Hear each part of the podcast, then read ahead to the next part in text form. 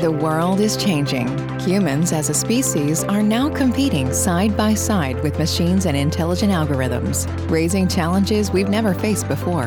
Welcome to Automation Talks, brought to you by Doc Digitizer, a podcast where we will discuss the future with our guests seeking answers to questions surrounding digital transformation, automation, and AI. Is humankind doomed, or is this an evolutionary leap for humankind? Hear what the most vital figures at the intersection of technology, politics, and culture say about the greatest questions in the innovation economy.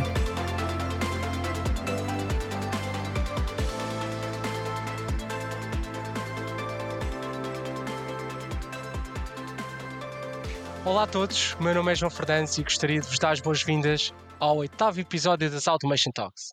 Este podcast, promovido pela Doc Digitizer, tem como objetivo fazer showcase de projetos de transformação digital, a inteligência artificial e a automação, mas acima de tudo discutir o futuro. O futuro onde a tecnologia vai moldar a sociedade e onde cada um de nós uh, terá de conviver, esperemos que pacificamente, com máquinas, robôs, algoritmos, que em alguns casos nos facilitarão a vida e em tantos outros nos levantarão enormes desafios enquanto espécie.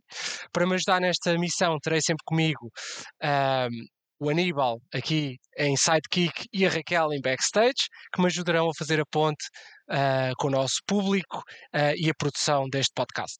O podcast está disponível nas plataformas habituais, pelo que, se gostarem deste conteúdo, apoiem, subscrevendo os nossos canais de YouTube e podcast, mas também partilhando uh, estes vários episódios nas vossas redes e uh, publicitando, na, uh, acima de tudo, para que mais pessoas possam acompanhar esta iniciativa.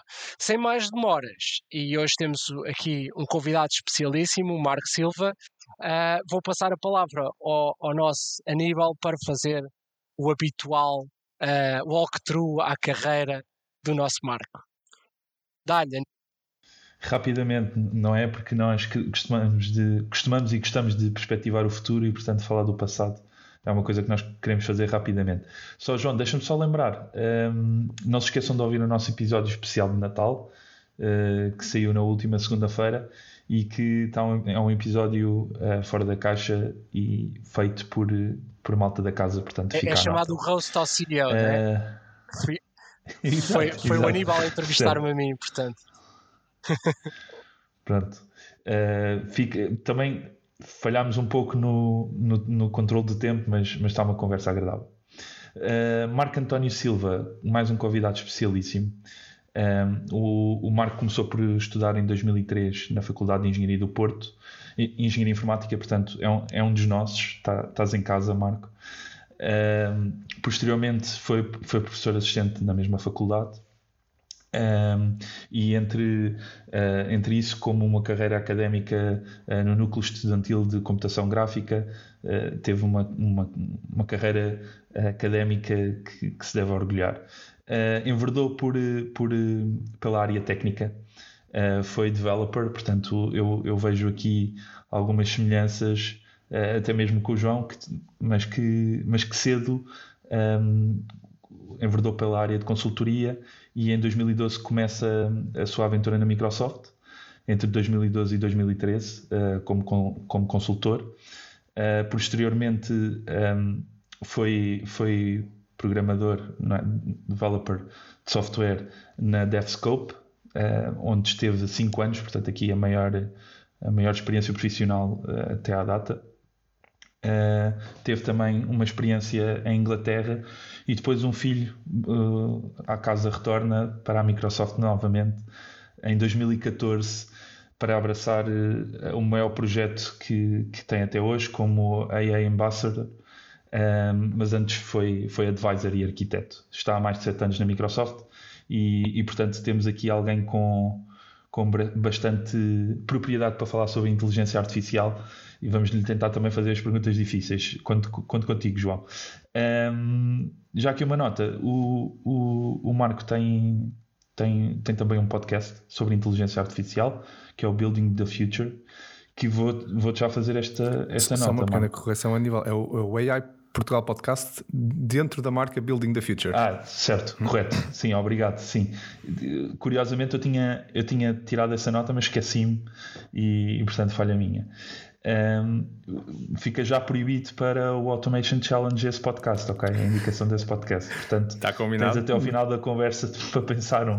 Não, tem Pronto, João, deixo contigo. Uh, de certeza vai ser uma conversa Bem-vindo, Marco. Antes de mais, Obrigado, João. Obrigado, Aníbal, uh, por este convite. É um prazer estar a gravar convosco. Uh, parabéns pela iniciativa. Falarem destes temas, principalmente sobre o futuro, é, é, é, importantíssimo e essencial para que uh, consigamos efetivamente construir um futuro melhor e andarmos uh, efetivamente para a frente uh, mais rápido. E estas conversas para mim são é um prazer imenso estar a gravar convosco, por isso muito obrigado pelo convite. Sim, é um prazer ter-te aqui, Marco, e, e se calhar uh, fazer já aqui um disclaimer. Eu, eu conheço o Marco já há algum tempo, diria que se não, se não, não estou em erro, uh, alguns no ano dois, longínquo ano 2008, 2008.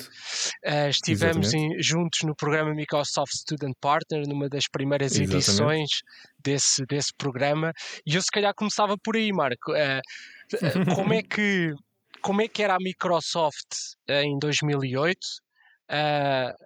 e, e, e como é que achaste a Microsoft depois em 2014 quando voltaste e como é que ela é hoje? Ou seja, nestes shifts de 5 anos eh, entre cada uma destas experiências, o que é que aconteceu?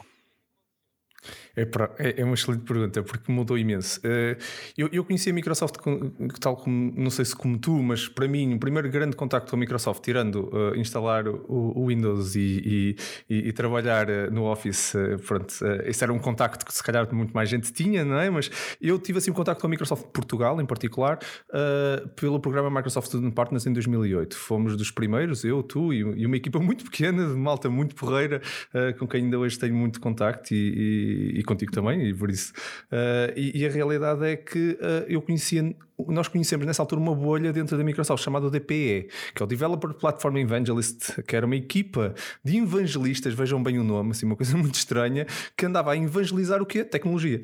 Uh, e andava nas faculdades e por isso pediu a ajuda de estudantes para, para fazer isso com eles, que éramos nós, os Microsoft Student Partners um programa que hoje não existe, uh, de uma equipa que hoje não existe. Uh, por isso mudou muito. Eu depois, efetivamente, em 2009 entrei, uh, apesar de estar na DevScope, entrei para, um, para uma equipa da, da Microsoft que estava na altura uh, a fazer umas coisas muito novas, que era a equipa de consultoria. Uh, eu, apesar de estar na DevScope, eu estava 100% dedicado a um projeto da Microsoft, que hoje já se pode falar, mas durante dois anos, basicamente, passava 40 horas do meu dia para o qual não podia falar sobre o que estava a fazer, uh, ia fazer palestras e quando me perguntavam o que é que eu fazia, eu dizia que era consultor, e depois quando me perguntavam muito, eu dizia não posso falar. hoje já posso dizer que fiz parte da equipa que construiu, na altura, o Mel juntamente com a, a, a, Microsoft. Por isso tínhamos uma equipa que na altura estava a fazer muita inovação uh, a fazer o IPTV, para todos os efeitos, que foi a primeira plataforma de IPTV em Portugal. Um, e, era, e, e, na altura a Microsoft tinha o quê? Um produto de IPTV chamado Media Room, que também hoje já não tem.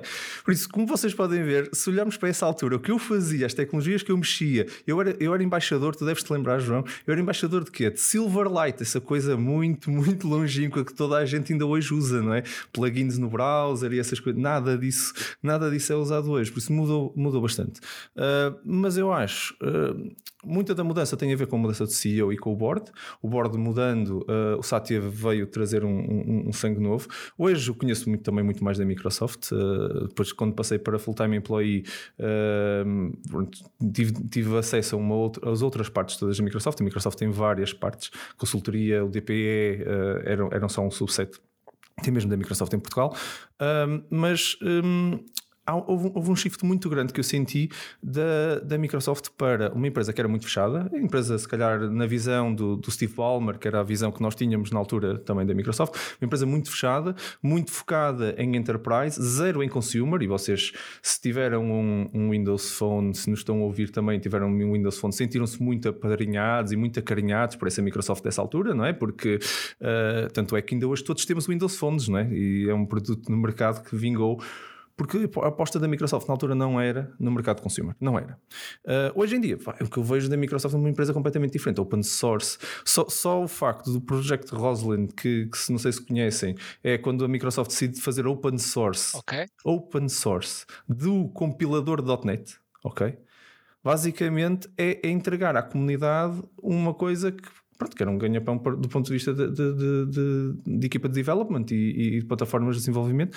E depois o Visual Studio também, parte dele neste momento é open source, que é o Visual Studio Code, é 100% open source, e começa a contratar pessoas, uh, só, só, ainda agora, falando de uma mudança drástica, nós contratamos o criador do Python nesse, uh, em, em, o mês passado, não é? Quer dizer, em, em novembro, uh, estamos a, a contratar o criador do Python. Não conseguimos ser mais open source do que isso.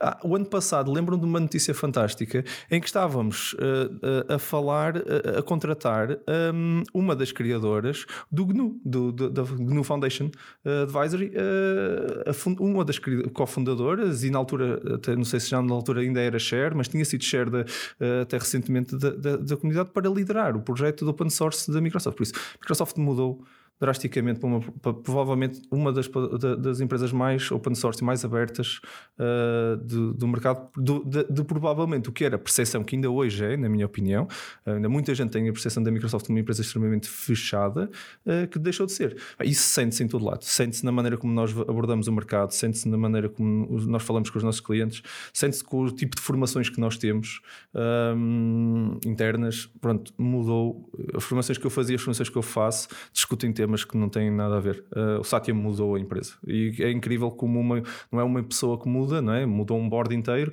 mas em certo nível uma pessoa consegue fazer toda a diferença e o Satya fez toda a diferença, na minha opinião. Pensava, pensava ia só fazer um comentário meio humorístico, que é pensava que o facto das tecnologias terem em que tu tocaste terem morrido tinha sido exatamente por tu teres feito parte da equipa. Mas, mas oh Marco, achas, achas que essa transição, porque isso, isso é interessante, porque a, parte de ser uma empresa de base tecnológica, é uma empresa já muito grande e, portanto, fazer normalmente esses shifts de, de, de, não diria de cultura, mas de posicionamento para uma empresa grande é sempre bastante mais difícil e isso até é um dos handicaps que normalmente as empresas usam como desculpa para ficar no mesmo sítio, que é, pá, somos demasiado grandes para conseguir mudar rapidamente. Estamos a falar de uma mudança que, segundo o que tu disseste agora, foi uma mudança uh, bastante radical, uh, mas que ocorreu no espaço, se calhar, de uma década, ou menos de uma década. Uh, e algumas dessas mudanças até, se calhar, foram aceleradas nos últimos anos. O que, o que, o que é que tu achas que, que foi definidor para, para conseguirem fazer essa transição de forma tão, tão, tão eficaz e em tão pouco tempo? Uh, o que é que a Microsoft tem que outras empresas não têm para, para conseguir fazer isso? Eu, eu, eu acho que uh, o, o, ADN das empresas, quando dizes as outras empresas, estás a falar bastante genericamente. Eu acho que o ADN das, das empresas de tecnologia já está mais propenso a acontecer isso. A, a, piada que o Aníbal estava a dizer de as apostas que eu fiz em algumas tecnologias que agora desapareceram é normal na nossa. Todos nós já decidimos e aprendemos e nos apaixonamos por uma tecnologia que depois pronto, caiu em desuso e agora apaixonamos por outra coisa. É, ao longo de uma década, isso acontece várias vezes, ok? Eu já, eu já fui defensor no AI do R, ok? E hoje só trabalho com Python, ok? Num, pronto, aconteceu. E, e se, a pessoa que eu era há, há, há cinco anos atrás a programar em R não, não, não morreu, não é? Nem estava errada. Eh, nós estamos habituados a, a considerar certo o momento. E amanhã o momento é diferente, como tecnológicos, não é? E principalmente como inovadores que é uma das áreas que eu, que eu, mais, eu mais gosto dentro da tecnologia e inovação. Um, se estamos a, andar na, na, na, cutting edge of the, the spear, não é? Esse bocadinho aí está continuamente a ficar rombudo, gasta, e para nós estarmos outra vez, já estamos a nossa a, a matéria, usando a analogia da cutting edge, não é? A matéria que estava lá, o metal que estava lá, vai desaparecendo, vai sendo gasto o resto da, da, lança dura muito mais tempo, mas a ponta tem que ser, estar sempre afiada, está sempre a desgastar, está sempre a ser afiada. Por isso nós estamos habituados a estar uh, em constante mudança. Uma, uma, empresa de tecnologia que sobreviveu às revoluções todas que, que têm acontecido, uma das empresas mais antigas de tecnologia do mundo, tem que, eventualmente, uh, ter este ADN uh, embebido já há, há, muito tempo. Agora, uh, o que eu acho também que, que ajudou muito foi um, nós, eu considero a Microsoft como, como outras destas, destas grandes empresas de, de, eh, a nível mundial, que, que, que, no fundo são, estas potências económicas gigantescas. Um, eles definem o caminho, ok?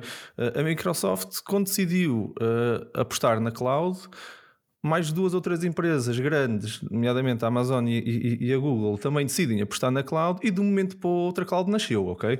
Por isso, não é tanto uh, as mudanças de da empresa que depois foram certas ou, ou, ou, foi toda a gente atrás. Não, nós, uh, um conjunto de empresas grandes suficiente cria massa crítica e foi o que acho que aconteceu. Um, outras empresas, se calhar, são grandes, mas não têm massa crítica para liderar a mudança, por isso estão a, estão a ter que mudar ao ritmo dos outros. A Microsoft definiu o seu próprio ritmo de mudança e foi muito acelerado.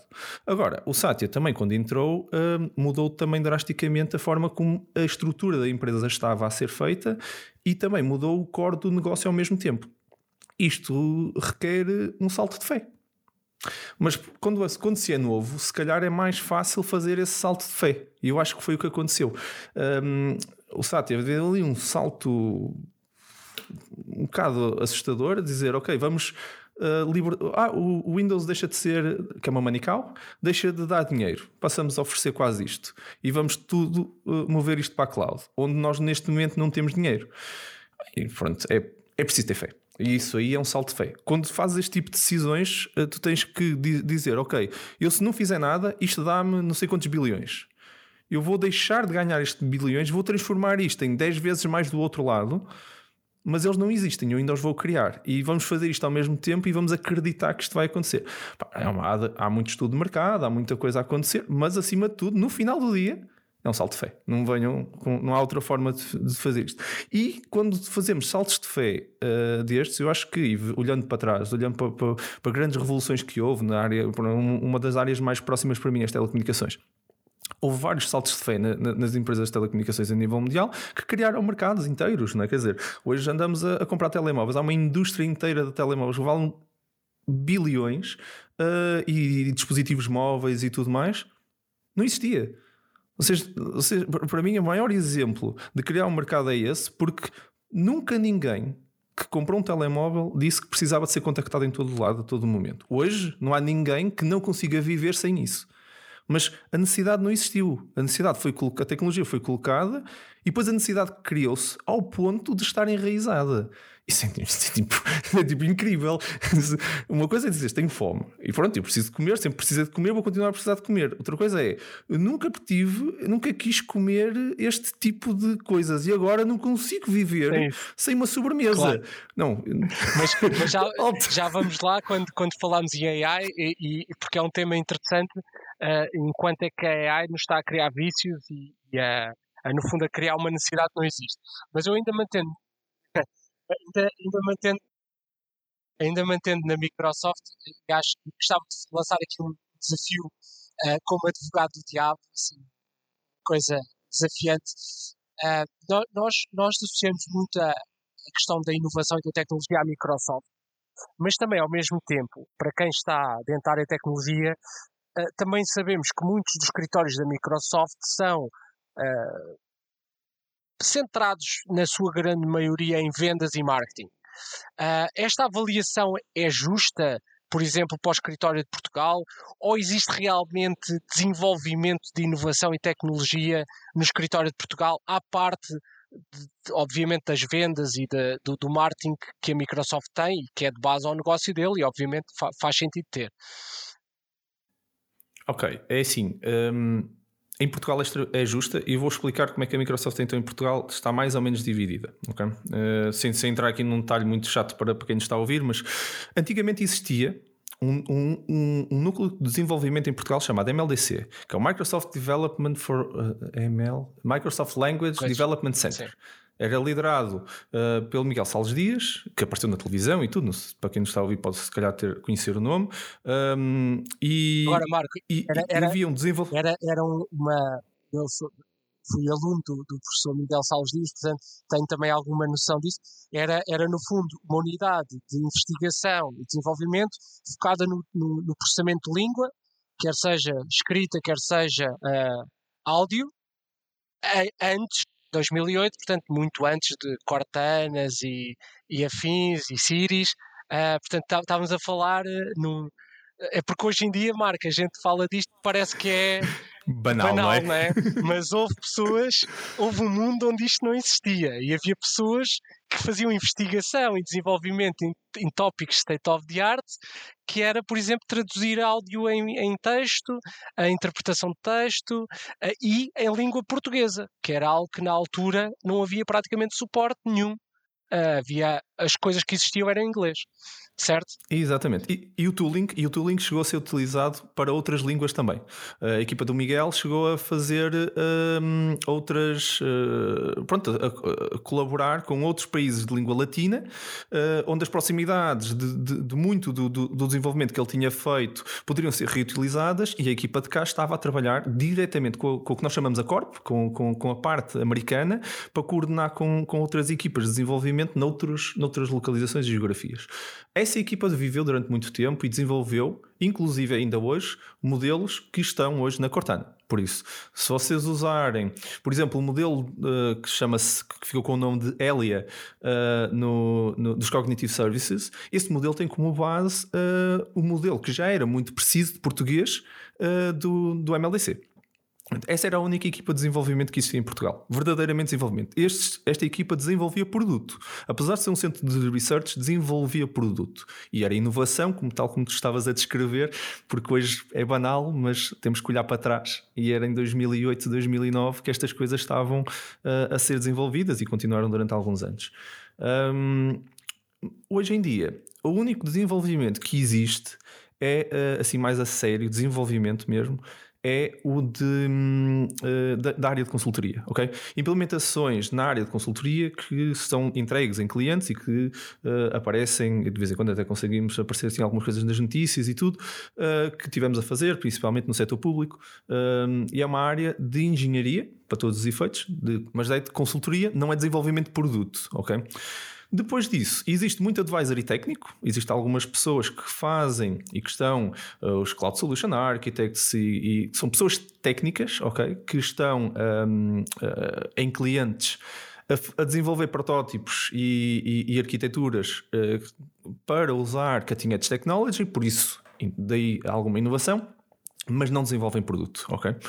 Uh, isto equipas sediadas em Portugal. Pois agora, a, Microsoft deslocalizou des, uh, um pouco das coisas uh, que tinha cá em Portugal para uh, equipas globais por exemplo, temos equipas de uma coisa chamada os Global Black Belts, que são equipas especializadas numa dada tecnologia e que apoiam clientes uh, a implementar uh, essas, uh, essas tecnologias numa dada forma que, por acaso, não é aquela plain vanilla, não é? Tipo pão com manteiga que nós costumamos ver e que está lá um guia e que é next, next, next, e a pessoa tem ali uma coisa ao lado um bocadinho diferente num problema particular fala com o Black Belt e o Black Belt vai lá ajudar. Nem sempre são portugueses, porque a equipa passou a ser global, vêm cá a Portugal e apoiam uh, essas, uh, essas implementações.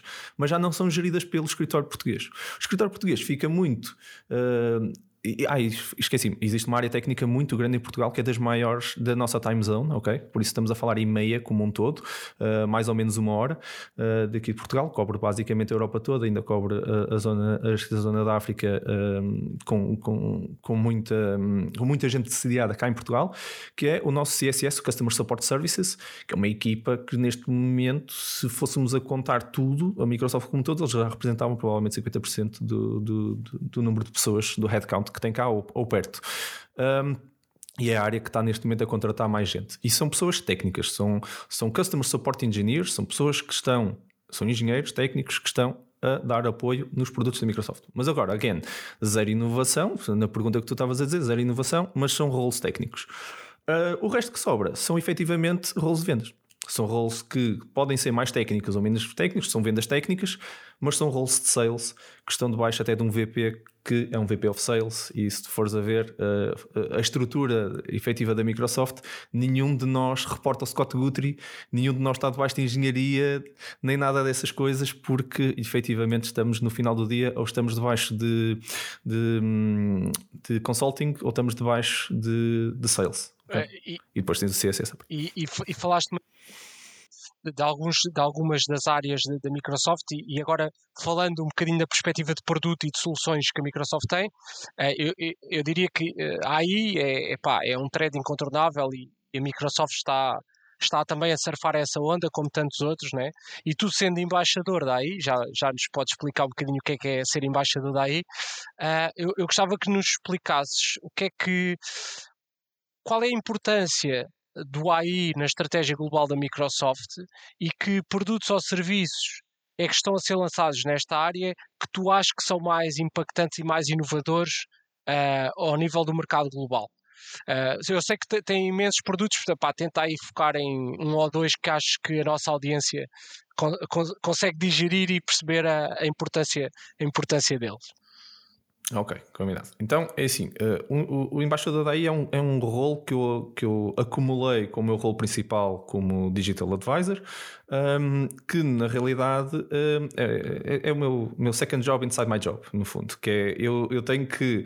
Uh, faço parte de uma equipe internacional que, para todos os efeitos, uh, tenta impulsionar a adoção de tecnologias de inteligência artificial uh, e discutir e, e, promover nas comunidades, tal como estamos aqui agora a falar, um, promover uma conversa saudável, uh, construtiva sobre inteligência artificial. Não necessariamente sobre a tecnologia da Microsoft, apesar de ser, uh, pronto, eu como vocês disseram logo na introdução, eu visto a camisola da Microsoft e não consigo despir, por isso acabo por, uh, por estar sempre associada à, à, tecnologia da Microsoft. Mas como também já falamos, hoje em dia a Microsoft não é só uh, o que é construído pela Microsoft, é muito open source e dá-nos muita liberdade para falar. Mas para todos os efeitos, a missão é essa: é, é que fazer crescer awareness, discussões sobre uh, inteligência artificial. Até foi por causa disso que vem também o podcast da AI que, que estávamos a falar falar e tudo também na minha ótica de continuar a, a fazer crescer esse, essa discussão.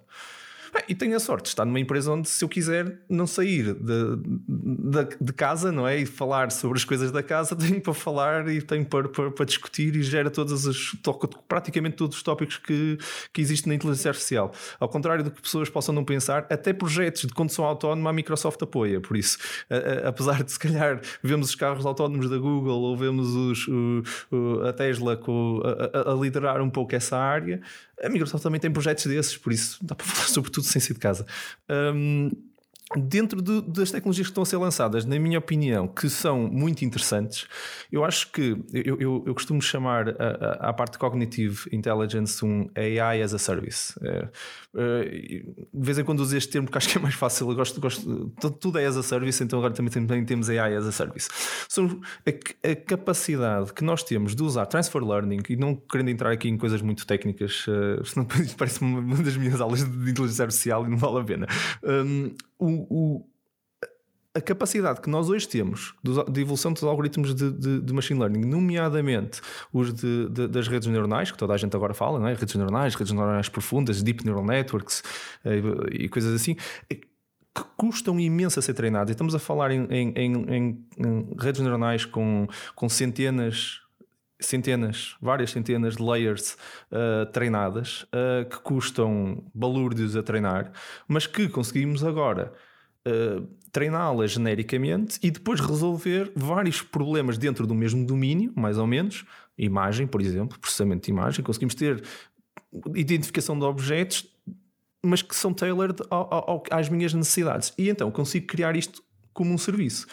E eu acho que isto foi a maior revolução que houve uh, atualmente na Microsoft e não só, mas no AI como, como um todo, em que democratizamos o treino de modelos extremamente complexos a um custo marginal, marginal de utilização, porque agora já não preciso treinar a parte complicada do treino, já passou, eu agora só tenho que treinar um bocadinho, depois é a utilização, é, é, é, é tirar para lá meia dúzia de imagens, já nem preciso de um dataset demasiado complicado, dar-lhe alguns exemplos de linguagem, é porque estávamos a falar de, de quantos anos é que o MLDC teve a treinar o modelo português e nós hoje chegamos lá, chamamos uma API, não é? mandamos para lá uma chave, aquilo aparece lá uma contazinha no fim do mês que é marginal e pronto, do ponto de vista de linguagem, do ponto de vista de, de imagem, tudo isto, este AI as a Service está tá, tá fantástico. A Microsoft lançou isto num pacote chamado Cognitive, Cognitive Services. Os Cognitive Services é um pacote monstro de, de dezenas de serviços, vamos dizer assim, APIs, uh, que resolvem problemas genéricos dentro do que é inteligência cognitiva, que é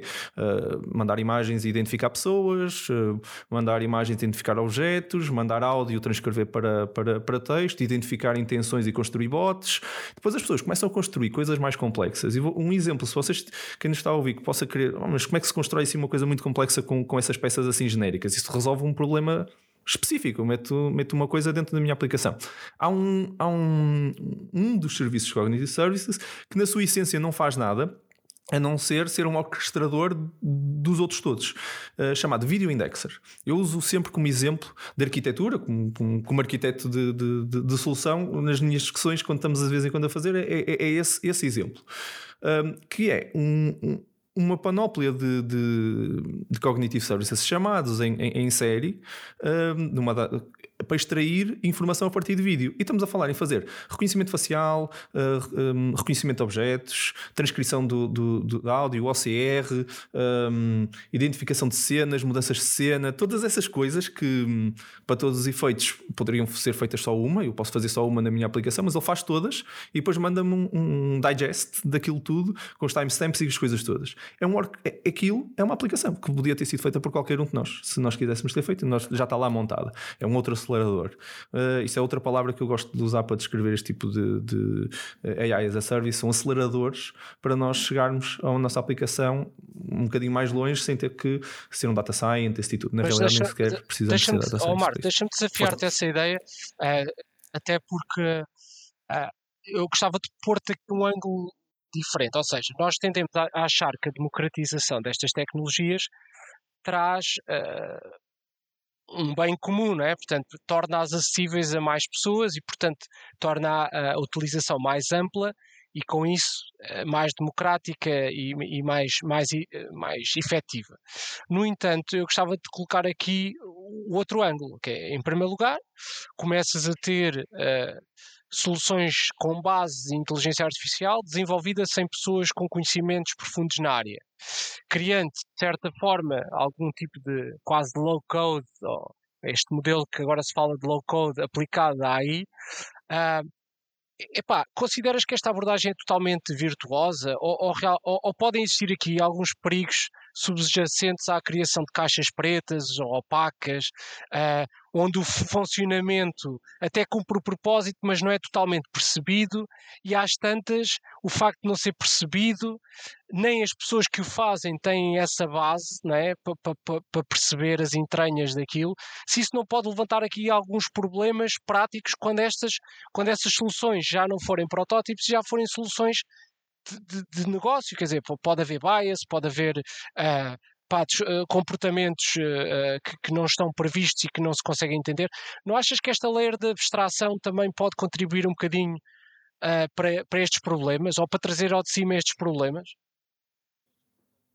Infelizmente acho que sim. Acho que é um dos, um dos grandes problemas que nós estamos aqui, se calhar uh, há, uns anos atrás, uh, as redes neuronais, por exemplo, há uns anos atrás, já, já existem redes neuronais há, há, várias décadas, ok? Isto não é uma coisa um, que foi descoberta agora, foi é massificada agora. E nós, o bias, por exemplo, numa rede neuronal, é, é um problema eh, relativamente complexo, porque a rede neuronal é fechada, tu não fazes ideia do que é que ela está a escolher. Não há testes no mundo que te consigas fazer que, ou pelo menos ainda ninguém desenvolveu testes para AI que consigam efetivamente ser eh, estruturadamente detectar esse, esse tipo de, de, problemas. Porque tu testas uh, com base num dataset se o dataset já tem bias, o que é que tu vais fazer? Uh, Marco, por isso isso já é um problema? uh, apesar de, disso tu, quando as redes neuronais eram desenvolvidas há, há uns anos atrás o, fa o facto daquilo ser uma expertise complexa fazia com que a pessoa que desenvolvesse pelo menos tivesse a ideia que esse bias podia existir e que uh, uh, a complexidade e as limitações desses, desses sistemas. O facto de transpor isso para uma API em que tu chamas e que de repente dá-te resultados, uh, realmente torna isso acessível a pessoas que nem sequer sabem o que é uma rede neuronal. Pronto, é verdade, mas, mas esse, esse, também é, é, é, o, eu acho que é a virtude e, e o defeito de, de, desta abordagem, que é a virtude é, mesmo assim, apesar de todos os estudiosos no mundo, nós desenvolvemos redes neuronais para detecção facial que foram biased e que ficaram nos mídias ainda há pouco tempo uh, para a detecção, por exemplo, das pessoas de cor, descobriram que ah, o meu dataset eh, foi todo feito, foi, era enorme, tinha imensas pessoas, todas aqui da universidade, tudo alunos em que depois descobriram que ah, realmente a percentagem de pessoas eh, de cor num dataset de alunos na Ivy League se calhar não é representativo de, de, da população mundial. Mas foi um, um unconscious, unconscious, bias completo, mas que existiu. Uh, por isso, mesmo estudiosos tiveram esse problema. O que eu acredito uh, e, e, e, teorizo um pouco e tenho alguma esperança, depois eu sou um otimista por, por natureza, por isso também, uh, que é o facto de nós colocarmos isto as a service vai trazer menos vezes bias by default do que se toda a gente tiver que fazer o caminho e não vão haver estudiosos uh, suficientes para cobrir todo o espectro de, de AI que vem, que vem aí. E vai haver uns habilidosos não é? Que já agora o low code também tem essa vantagem, não é? Depois há aqueles habilidosos que faziam aquelas aplicações mais manhosas e se usassem um controlador e arrastassem para lá uma caixinha, aquilo pelo menos ficava um bocadinho melhor feito, não é? Mais seguro. Vocês usam uma framework em vez de usarem um, um, um, um build your own code. Provavelmente a framework já resolveu problemas de segurança que vocês não têm, SQL injection e essas coisas todas. Eu vejo o AI nesse, nesse caminho, que é pelo menos as coisas base se forem habilidosos e usarem a API, vão estar melhor. Ora, evidentemente que se eu sou um data scientist e quero utilizar, posso utilizar a API como acelerador. Ok, fixe. E até se calhar, do ponto de vista económico, fica-me fica vantajoso. Entre os dois, a diferença está em que eu, eu como, como habilidoso, o número de erros que eu posso fazer em cima da API vão ser sempre menores. Posso fazer na mesma um train bias, sem dúvida, mas vou fazer um treino só no últimas layers. Tipo, não fiquei com uma rede completamente biased. Uh, mas posso sempre uh, criar aqui bias. Mas já, é, já o unconscious bias já é mais complexo de fazer a um nível profundo, não é? Uh, por isso, no fundo, estou a dizer que estou a limitar o erro dessa forma. Por outro lado, se estou a abrir a porta é que toda a gente que queira fazer possa maltratar e, e, e, abusar da inteligência artificial. E isso aí eu acho que é uma coisa que no código não é tão, não é tão grave, na minha opinião, porque, pronto, ok, estou a maltratar uma framework, uh, estou a expor eh, um, um, sistema a uma falha de segurança grave, já se falou sobre segurança de dados e outras coisas assim no passado. Pronto, o, o, impacto que isso tem e, e, o número de automações que hoje em dia tem para detectar isso automaticamente é, é possível. Se, se, se, um CTO quiser, implementa um conjunto de, de, de regras uh, no, no, seu source control que consegue detectar falhas, breaches de segurança assim mais graves porque já estão standardizadas. Não existe este standard ainda de teste automático e, de, e, e efetivamente robusto e, e confiável no AI.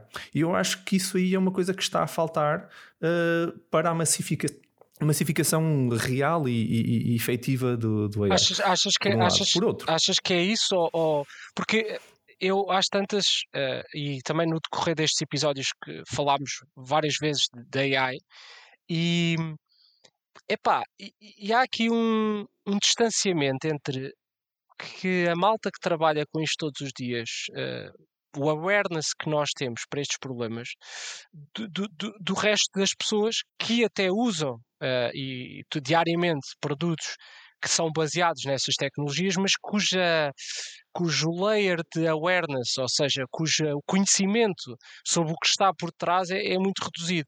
E eu se calhar, eu, se calhar lançava-te lançava esta pergunta, que é qual é que é o papel da Microsoft no desenvolvimento de literacia digital, eh, vá, sobre os temas da AI de dados, eh, porque, porque existe aqui um, um, um eh, aqui um trade-off complicado, porque a, a, Microsoft, como qualquer big tech, beneficia no seu negócio da captura, não diria captura, alavancagem, comercialização de dados e, e, e portanto, uh, e, e, disponibiliza serviços para outros também tirarem partido disso.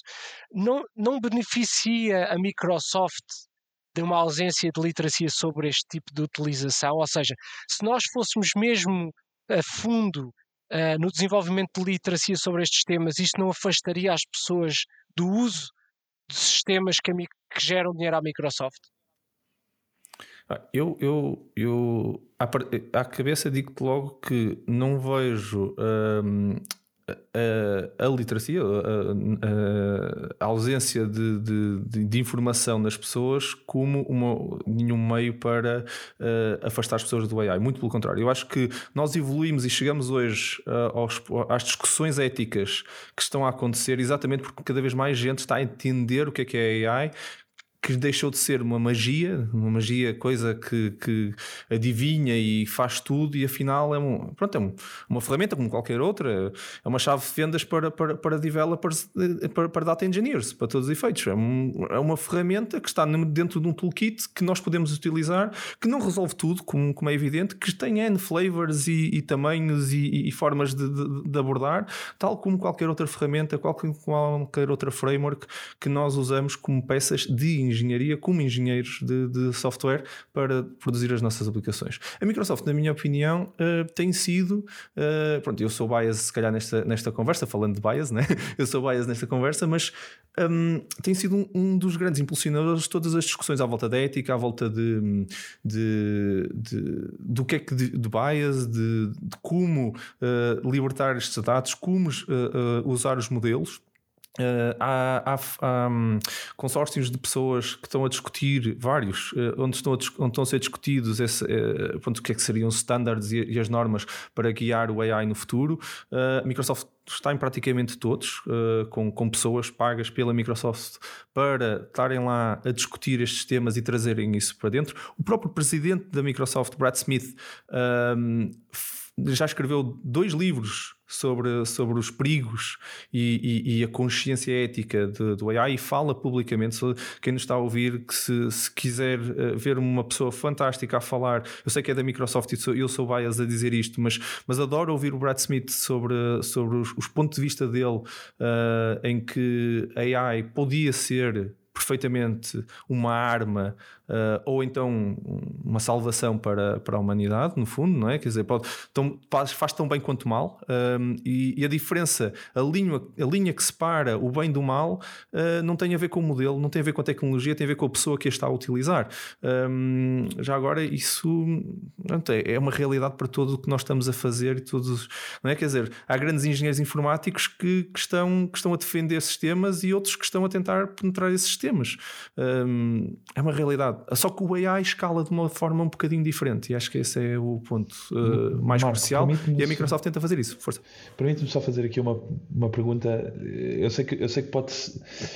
Desculpa estar a insistir nisto, mas eu, eu gostava de trazer aqui um, um exemplo concreto, que é o caso de, dos assistentes pessoais. Uh, Uh, no caso da, da Microsoft temos a Cortana, mas uh, eu, já, eu já discuti isto com alguns familiares meus, de uma geração mais anterior, e explicar-lhes como, como é que funciona. E eu sinto que de facto era isto que o João estava a dizer, ou seja, há uma iliteracia do, do que está por trás daquilo. E eu queria te perguntar isto concretamente, que é tu não, se tu acreditas ou não que se de facto as pessoas percebessem o que está por trás de um assistente pessoal, uma coisa tão simples uh, de uma ferramenta de inteligência artificial por trás de um assistente pessoal, se elas aderiam da forma como aderem hoje, porque uh, quer dizer, uh, é, é é, é um Big Brother que está dentro de casa a, a, ouvir, independentemente de sabermos que há um conjunto, e aqui nós é fácil falar porque há um conjunto de, de privacidade que está salvaguardada, mas eu acredito que as pessoas não sabem mesmo um, que, que está um objeto que está sempre a ouvir, não é? é? Acaba por ser isso. Isto não tem tanto a ver com, com a implementação da inteligência artificial, mas com a implementação desse device em particular, não é? Uh, só, só, para também balizar um pouco a discussão, uma coisa é o que é que, o que, é, que é a inteligência artificial por trás de, hum, de, uma, de um Google Assistant, de uma Alexa de uma Cortana, um, e, e, outra coisa é. Uh, e as decisões tecnológicas de engenharia para pôr um, um, um, um, dispositivo que está sempre a ouvir. Outra coisa é a mesma tecnologia que está implementada no teu carro, mesmo modelo, mas tem um botão para tu falares. Uh, isto tem a ver com uma implementação, ok? Uh, e, um, e, um always, always listening. Um, eu lembro-me, por exemplo, a Microsoft tinha isso na, na Xbox. Na, quando lançou o Kinect, Um, foi se calhar o primeiro. Foi o primeiro device que, pelo menos, que eu vi que estava em casa, always, always uh, listening. Teve que fazer toda essa discussão. Na Rússia, tínhamos, um, tínhamos ter um, um, um botão físico que podia desligar o, o listening para as pessoas poderem. Uh, o Kinect na Rússia era diferente do resto do mundo, era um dos pontos engraçados, uma curiosidade. Uh, tinha lá um botãozinho que as pessoas desligavam. Hoje em dia, nós temos a mesma coisa nas câmaras dos PCs e muitos de nós têm uma câmarazinha, não é? e depois tenho um, um, uma coisa, uma pecinha de plástico que depois eh, segurança 4.0, não é? Sequer, dizer... Já nem sequer confiamos no botão, não é? Exatamente, olha. Pronto, e, e, a realidade é uh, o mecanismo físico de, de, de, de listening. Um, eh, é, é efetivamente um, um, uma questão que não tenha que transcende a inteligência artificial. Uh, Dou-vos um exemplo. Eu, eu, tenho, eu tenho Alexas, uh, eu uso, uh, não tenho Cortana, por acaso. Gravíssimo, isso pode, pode ficar gravado ou temos que cortar? Pode, pode, pode, à vontade. Mas felizmente a Microsoft nisso é muito aberto. Um, porque já agora a Cortana corre na Alexa. Não sei se vocês sabiam, mas eu consigo chamar a Cortana dentro da Alexa, dizer a Alexa para falar com a Cortana e depois vou ver a minha agenda e tudo mais. Um, e, e e a verdade é, eu tenho-os, e nós, nós nas nossas formações internas, partilho convosco, que nós temos uh, diretivas para reuniões que são confidenciais. Se temos um device always listening, que não necessariamente precisa ser uma Alexa, qualquer device que nós tivermos, hoje em dia há muitas tecnologias que são always listening, devíamos tê-lo como muted ou turned off uh, durante uh, reuniões com, que, têm, que estão sujeitas a NDA.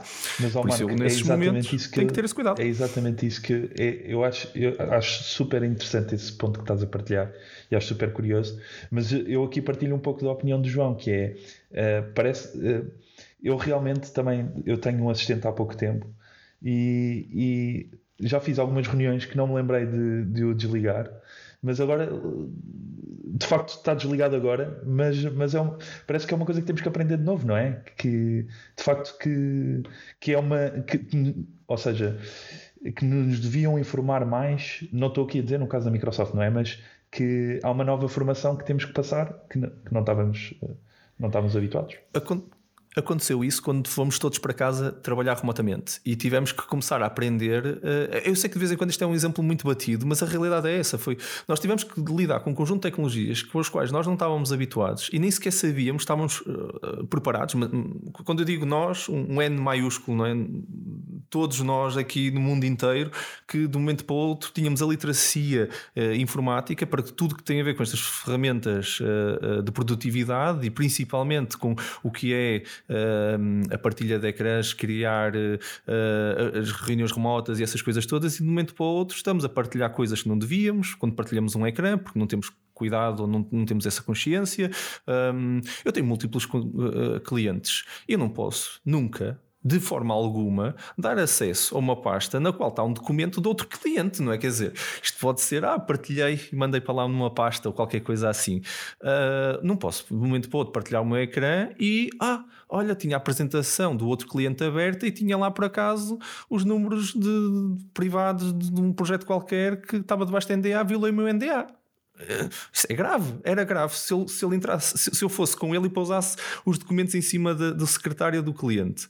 Por isso é grave na mesma. O problema já existia, a, a diferença está. Até, até faz-me lembrar uma discussão que eu tenho tido sobre, sobre o trabalho remoto e sobre a, a lei que, tá, que, rege o trabalho remoto, que era ah, o, o visto de trabalho tem a ver quando tu entras no país. O problema do trabalho, uh, de eu trabalhar para, para, os Estados Unidos, sentado aqui do, nesta secretária e estar lá 40 horas a trabalhar e nunca ter pedido um visto de trabalho, já existia desde sempre, desde que existe o Skype. Não, não é por aí. Agora, massificou-se. O problema deste, de, de, das assistentes não tem a ver com a inteligência artificial que está por trás, tem a ver com a massificação de sistemas always listening. E esse, essa discussão, eu, eu, eu pessoalmente prefiro separá-la da discussão sobre a inteligência artificial em si, porque eu poderia ter feito um sistema always listening para fazer, por exemplo, gravações de, de, de, do que for, não é? E as questões das câmaras nos computadores também é a mesma coisa, ela está lá sempre. Há quantos anos é que todos os portáteis trazem uma câmara? Eu já nem me lembro de um portátil que não trazia uma câmara, porque quando estava na faculdade o meu já trazia. Uh, por isso, há, várias décadas que. Mas agora, só agora, é que nós massificamos o uso das câmaras e, e se identificou a vulnerabilidade. Mas na realidade, nós há, há 10 anos atrás, há 20 anos atrás, ninguém andava a vender ou, ou oferecer um, pequenas, pequenos coisinhos de plástico para tapar as, as câmaras dos, dos, um, dos, um, dos portáteis. Isso aí é, é, é uma consequência da massificação, um, não da inteligência artificial, na minha opinião. Deixa-me desafiar também, uh, pai, pegando nesta discussão toda que acabámos de ter, uh, e agora fazendo aqui um, um touchpoint com a realidade portuguesa, né?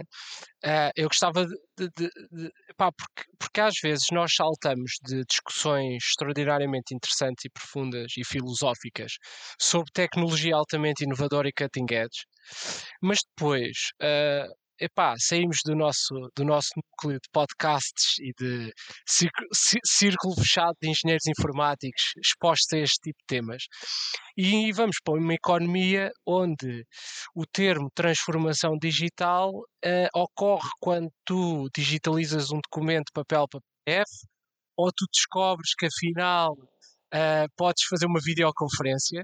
Uh, epá, e, e, e há um gap uh, um, um, desfazamento enorme do que é do que é do conceito de inovação. Quer dizer, o conceito de inovação para nós é estarmos a, a discutir filosoficamente uh, as, uh, as fronteiras da privacidade, dos dados, da utilização dos dados, uh, da transformação Uh, de todo, de, de, dos negócios como um todo, uh, e, e, quando saímos cá fora vemos empresas que uh, epá, a cena mais radical que fizeram nos últimos meses foi fazer uma videoconferência. Uh, portanto, o, o, o que, qual é a minha, a minha pergunta para ti? Enquanto embaixador da AI na Microsoft, e acredito que o mercado português, apesar de pequeno, é, é o, teu, o teu playground, né? Uh, epá, as empresas reais estão a fazer alguma coisa com isto? Ou, ou isto ainda é uma mais marketing de outra coisa? Uh, e se, se estão a fazer, pá, que projetos é que tu destacarias? Eu não sei, eu, provavelmente não podes falar em concreto sobre projetos, mas o, o, o que é que conceptualmente está a ser feito de minimamente inovador nesta área em Portugal? Tem, consegues partilhar connosco algum, alguma coisa mesmo que anonimizada, mesmo que anonimizada. Exato.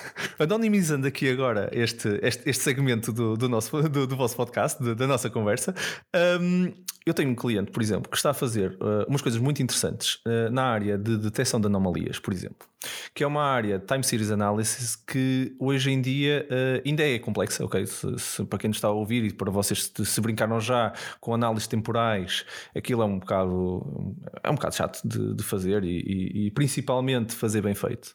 Um, e Quando falas em anomalias, existem... é anomalias de um processo, de maqui maquinaria Pode ser, pode ser de, de, Olha, vamos falar de data centers, porque estamos no, no, no, IT, vamos falar no nosso caso, por exemplo, de data centers. Falando de data centers, uh, a informática, quando falha, ao contrário do que acontece, por exemplo, com uma fábrica, não é? Uma fábrica tem tipicamente um, um, um consumo constante do, do, dos materiais, não é? E a predição, quando se falava em, em, em predictive maintenance há uns, há uns tempos atrás, tipicamente o cenário é industrial. Um, é, é, um bocado previsível, é, é, é, um, é um problema um bocadinho mais fácil. No caso do, de, de, máquinas e data centers, a, a coisa é um bocado diferente, porque o desgaste do, do, das aplicações e das, das, máquinas não é linear, o consumo também não é linear. Uh, tipicamente, se vocês fazem um. Uh, têm, falando, por exemplo, no meu mercado de telecomunicações, uh, na televisão que estávamos a falar, que foi onde eu comecei este mundo. A televisão, a utilização dos servidores que estão na televisão não é linear ao longo do dia. Vocês chegam a casa às 8 às 8 da noite e é quando aquilo dispara. Um, se por acaso vocês tinham uma, um, um, um, problema que estava assim, pronto, estava a começar a degradação de serviço, quando vier às 8 da noite, aquilo aguentava-se até amanhã, naquele, naquele ritmozinho do dia, e até pela noite dentro, amanhã, amanhã resolve-se.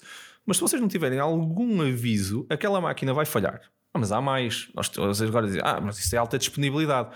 Está bem, há alta disponibilidade, mas também tens um pico agora, por isso alta disponibilidade. Em momentos de pico, quando começam a cair servidores e coisas assim, pode não ser, eh, pode criar um problema. Não seria um problema durante o dia, não seria um problema em qualquer outra hora, mas a degradação que já está existente vai aumentar exponencialmente quando vier o pico e depois rebenta. E agora tu precisas da máquina e vais ter que fazer a manutenção dessa máquina, que provavelmente vai criar um, uma degradação de serviço. Eu não estou a dizer que vocês ficaram sem serviço, seja o que for, o website de, de loja ou o que for. Então, eh, nós agora andamos a fazer este tipo de, de, de, desenvolvimentos na área de IT, muito parecido com o que eu comecei a fazer há, há, há quase 5 ou 6 anos atrás, quando começamos a, a, a, falar disto nas áreas industriais, transformadores uh, e, e, grandes maquinarias que também precisavam, quando avariavam, era grave e que nós queríamos evitar a avaria.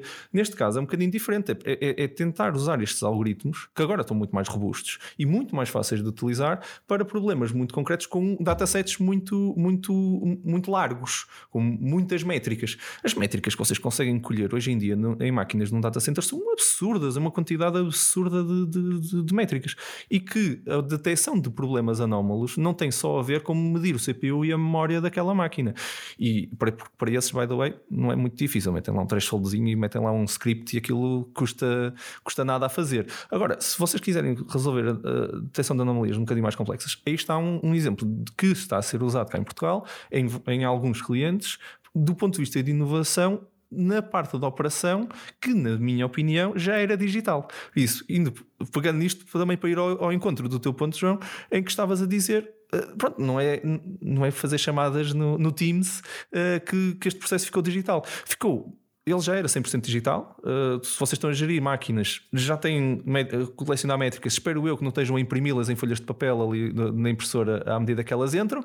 Por isso, efetualmente, tem uma, um data lake grande que não estavam, que não se, que estavam já a utilizar muito provavelmente para fazer thresholds e, e outras coisas. Estão a usar, por exemplo, OMS ou outras, outras ferramentas de, de, de monitorização e operação. Um, mas que uh, já, e que já tem algum AI, by the way. Se vocês estão a usar essas ferramentas, provavelmente já estão a utilizar algum nível de inteligência artificial, mas para puxá-la para, para lá do, do que vem no, no, nível, isso eu já considero que é inovação, isso já considero que é transformação digital um, e já são problemas muito mais concretos onde nós queremos ainda ter um nível de serviço e SLA para lá do que é uh, pronto, o default aqui. Ainda assim, tu tens a vantagem, estás a, o teu interlocutor aí é cabo o IT, portanto, alguém já com uma base tecnológica. Onde é que tu vês estes projetos em entrarem uh, sem ser na área de tecnologia, ou seja, existe em Portugal uh, esta visão de AI aplicada ao negócio ou aplicada a outras áreas que não sejam tecnologia? Também. Um, ultimamente vê-se muito, ou melhor, vou-vos falar do que é mais fácil, do que é mais comum, um, que é uh, muito utilizado dentro, aliado ao, ao, ao BI, ok? Resolver problemas uh, de, de, de, análise de grandes quantidades de informação para tirar métricas uh, é um problema de BI. Mas quando começamos a falar de forecasting e outras coisas para KPIs, já estás a falar de, de, de AI. E, e neste momento isso, isso está a ser visto principalmente por empresas um bocadinho maiores, como um, uma vantagem competitiva. Okay? Uh, antigamente era se calhar falar de recomendações e outras coisas que, parecidas já era uma vantagem competitiva. Ah, já consigo prever o que é que aquela pessoa vai querer e meter-lhe o produto à frente ou outra coisa assim. Pronto, já é uma vantagem competitiva. Pronto, a, a, realidade é que existe um turnover interessante nisso. Já foram já há muitos papers escritos sobre quanto é que vale uh, ter um algoritmo de recomendações. Depois depois todo um Netflix apareceu para, para criar UI à volta disso e já, já, já, na minha opinião já está gasto, já não preciso de convencer ninguém que, que, que isso tenha a sua, tenha a, sua mais-valia. Agora, uh, quando vamos para métricas de, de negócio e, e, e, tentar fazer forecasting dessas métricas, já é uma coisa um bocadinho diferente, uh, onde uh, não é linear o ganho e é uma conversa complexa. Mas quem arrisca e começa a perceber que realmente conseguir entender root cause de, de, desta métrica de negócio estar a falhar ou uh, ter algum forecasting que seja accurate e que eu consiga uh, confiar para lá do, do, forecasting estatístico normal que se consegue fazer em, em, muitas destas, destas questões. Pronto, a estatística já está cá há muitos anos, muito antes do, da inteligência artificial. Um, e, isso, isso, é, isso, tem sido visto como, como, como uma vantagem competitiva. É um caminho, outro, é? Outro é um caminho, porque claro, imagina, claro. se Uh, e isto acho que é, é, é, importante consciencializar as pessoas que uh, o ponto de partida é muito relevante.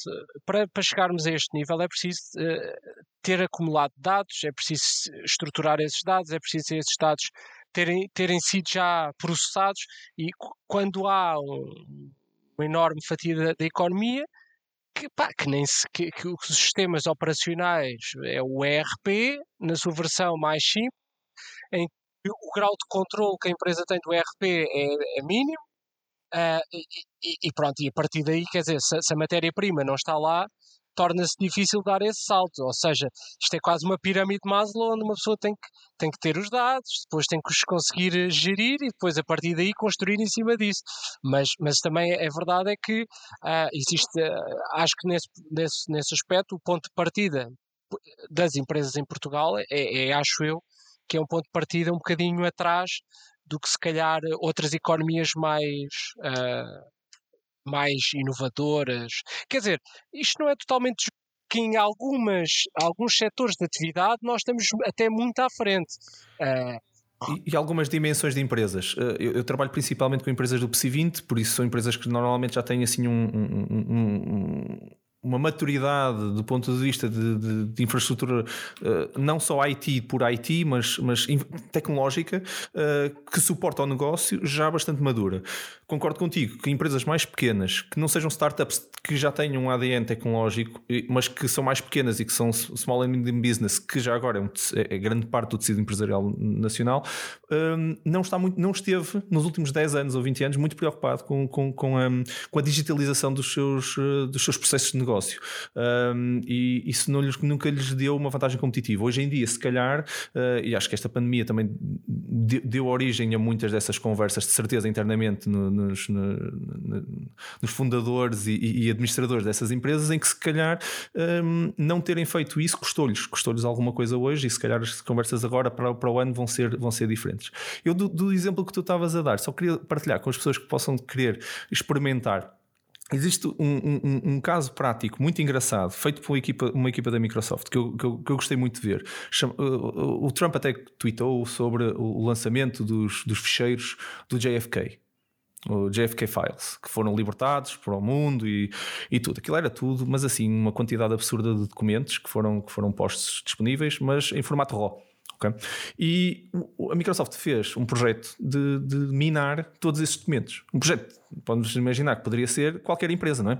Transformação digital de todos os seus processos que estavam analógicos num, num escritório de advogados, que agora queria catalogar aquilo tudo e queria. E pronto, não vai traduzir aquilo, não vai transcrever aquilo, tem que processar aquilo. Mas o processo não foi só o OCR, foi criar um grafo de entidades, correlacionar todas as coisas que existem.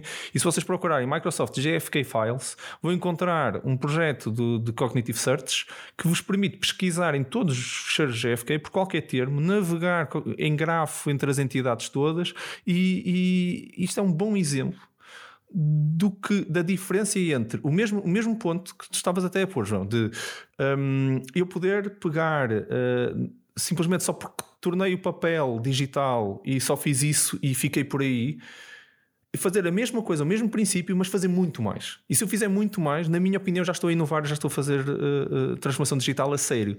Agora, fazer isso, que já se calhar já devia ter feito, não é? passar isto do papel para o digital há, há 10 anos atrás, fazê-lo agora e, e, considerar isto uma transformação digital, já é, não. Já, sim, já é. Dei mais 5 passos. Exato. Dei mais 5 passos em cima disso. Sinto que pode haver uh, algum conflito de interesse aqui com a Doc Digitizer, mas. Mas, mas pronto. Não, não, não. não, não são, são diferentes. Sim, sim, sim, sim. Eu, eu, acho, eu, acho que, eu acho que a abordagem, eu acho que está muito. Vocês já estão a fazer esse tipo de transformação. Claro. A Doc Digital já está a fazer este tipo de transformação e vocês levam exatamente as pessoas, e, e dei esse exemplo exatamente para realçar o ponto. Eu acho que não é pegar e digitalizar os documentos é pensarem mais, é discutirem os casos acima disso. Um, e o mesmo se aplica, clientes... mesmo se aplica à, à, digitalização dos processos de negócio, quer dizer, não é, não é levar, levar o analógico para o digital, é repensar o processo e quando o levamos para o digital, tirar partido dessa mesma, de, de, das vantagens e do poder que é o digital. Estamos a aproximar do fim, Marco, eu, eu vou fazer uma última pergunta antes do Automation Challenge. É uma pergunta uh, bastante tricky e, e, tirando partido de que tu, enquanto professor, uh, estás certamente em contacto, ou, ou, ou, enquanto formador, estás em contacto com uh, pessoas mais novas, nós já somos, já somos velhos, né, idosos, Tens aí vários cabelos brancos. cabelos exato, brancos. exato. No- Portanto, nós, eu, não, eu não me incluo, ok? Só para, só para A esclarecer. minha, a minha pergunta vai, vai, vai no, no- no seguinte sentido. Eh, a minha geração, se calhar, eh, a tua, somos mais ou menos da mesma idade, foi uma geração de transição eh, onde, eh, de facto, ainda tivemos alguns anos da nossa vida sem grande penetração da tecnologia no nosso dia a dia e transitámos para um, para um, mundo onde, epá, a cada cinco minutos eu estou ah, em contacto com algo tecnológico. Ah, portanto, vivemos o antes e o depois, se assim se pode dizer, ah, com uma intensidade que se calhar os nossos pais não viveram e que se calhar ah, as pessoas que, a quem tu dás aulas, ah, que são pessoas já que nasceram neste mundo de estímulo digital, também não viveram antes. E a minha pergunta é: sentes que estas pessoas, ah, ou seja, estes, estes, estes nativos digitais, têm mais ou menos literacia que a nossa geração? Ah, e, e se essa, e se essa literacia se revela nas decisões que fazem, na forma como usam a tecnologia?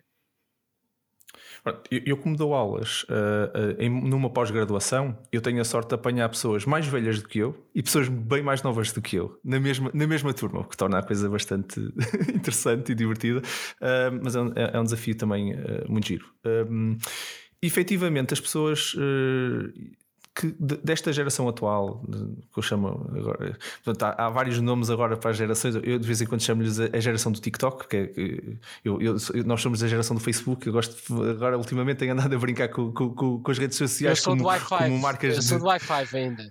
Eu, eu- eu, na realidade ainda sou do Wi-Fi também, mas depois sedimentei-me mais no Facebook, por isso considero-me assim, se calhar, a geração Facebook, uh, mas depois já, já é, é- é engraçado porque uh, a, a literacia das pessoas não tem a ver só com a tecnologia, tem a ver com a maneira e com a experiência que nós temos à volta da tecnologia hoje. Acho que nós, nós, eu, tu, João, o nível também, uh, pela nossa idade, nós fizemos, nós passamos por uh, a ausência de tecnologia, como tu disseste bem, uh, e por isso nós vemos a tecnologia dos dois prismas, tanto do ponto de vista do, do- do potencial do que consegues fazer com ele, mas também pela, pela sua transformação. Eu lembro-me da internet e da forma como eu ainda hoje gosto de ler livros, ok? Já me transformei um bocadinho. Uh, go- gosto de ler livros, agora uso o Kindle, ok? E, e efetivamente uh, gosto de ler livros no seu formato uh, já digital. Mas só mesmo, já agora, por uma questão prática, porque eu, eu gosto de pe- pesquisar conteúdo. Vocês, eu tive um- uma vez um- um- um- uma mentira minha. eh, que, veio ter comigo e disse que, aprende- que fez o curso de, de- de Engenharia Eletrotécnica eh, e tirava dúvidas no YouTube. O YouTube nasceu depois de eu me formar. Eu não havia YouTube quando eu, quando eu estava a estudar. Havia livros e manuais e coisas assim. Eu ainda há uns tempos atrás lembro-me de estar com um parceiro nosso a trabalhar num projeto em que eu lhe mandei um RFC para ele, para ele implementar. E ele disse-me: Isto é intragável de ler. E eu disse: Mas não há assim um tutorial, uma coisa assim? E eu. O RFC é que tem. É, é- é referência.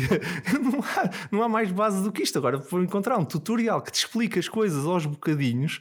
Pá, o RFC é, é, é o RFC. Eu já implementei muita coisa a partir de um RFC. E, e é giro porque essa mudança é drástica. Porque nós agora nós estamos habituados a um nível de abstração no, no- no conhecimento que nós estamos dispostos a, a- a adquirir já muito processado, ok? Nós não estamos habituados eh, nesta geração seguinte a receber informação raw e sermos nós a processar e a filtrar. Por outro lado, eu tenho muita dificuldade em, em seguir eh, a quantidade de informação, e atenção, eu- eu- há uma expressão da Microsoft muito gira que é o drinking from the fire hose. A Microsoft é uma coisa incrível da quantidade de informação que gera eh, interna e externa também, já agora, Eh, mas, mas interna é, é- é essa mais uns quantos. Eu não consigo acompanhar. Eu, eu acho que eles, por exemplo, estão muito mais habilitados do que nós para fazer esse tipo de filtragem on the fly. Eu, para mim, quase tudo me parece importante ainda. Não é? Quer dizer, já faço aquele exercício contra mim de dizer eu gostava de ver isto, eu gostava de ver aquilo. Sabem porquê? Eu acho que não sei, João, se tu concordas com isto, mas gostava de ouvir a tua opinião. Mas na altura que nós começamos a brincar com tecnologia, eu brincava com tudo o que havia. tudo o que havia. Eu, e, era, e, tudo era Agora fixe. é impossível. E, e, Agora é, é agora é, virtualmente e fisicamente impossível. Mas, mas Omar, Mas o bichinho está lá, não é? Mas o bichinho está lá de querer brincar com tudo. Claro. Não sei se contigo, mas comigo sim, está. sim, também faz E eles não. Certo. Eles entenderam, eles viveram na inevitabilidade disso ser impossível.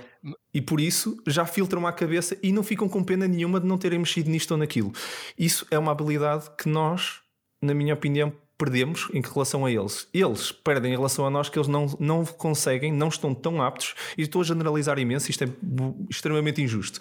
Mas porque há muita gente que vai deep, mas não vão tão deep, não tão facilmente. Preferem a coisa mais abstrata e conseguem ficar por ali e, faz, e, e desenvolver a partir daquilo.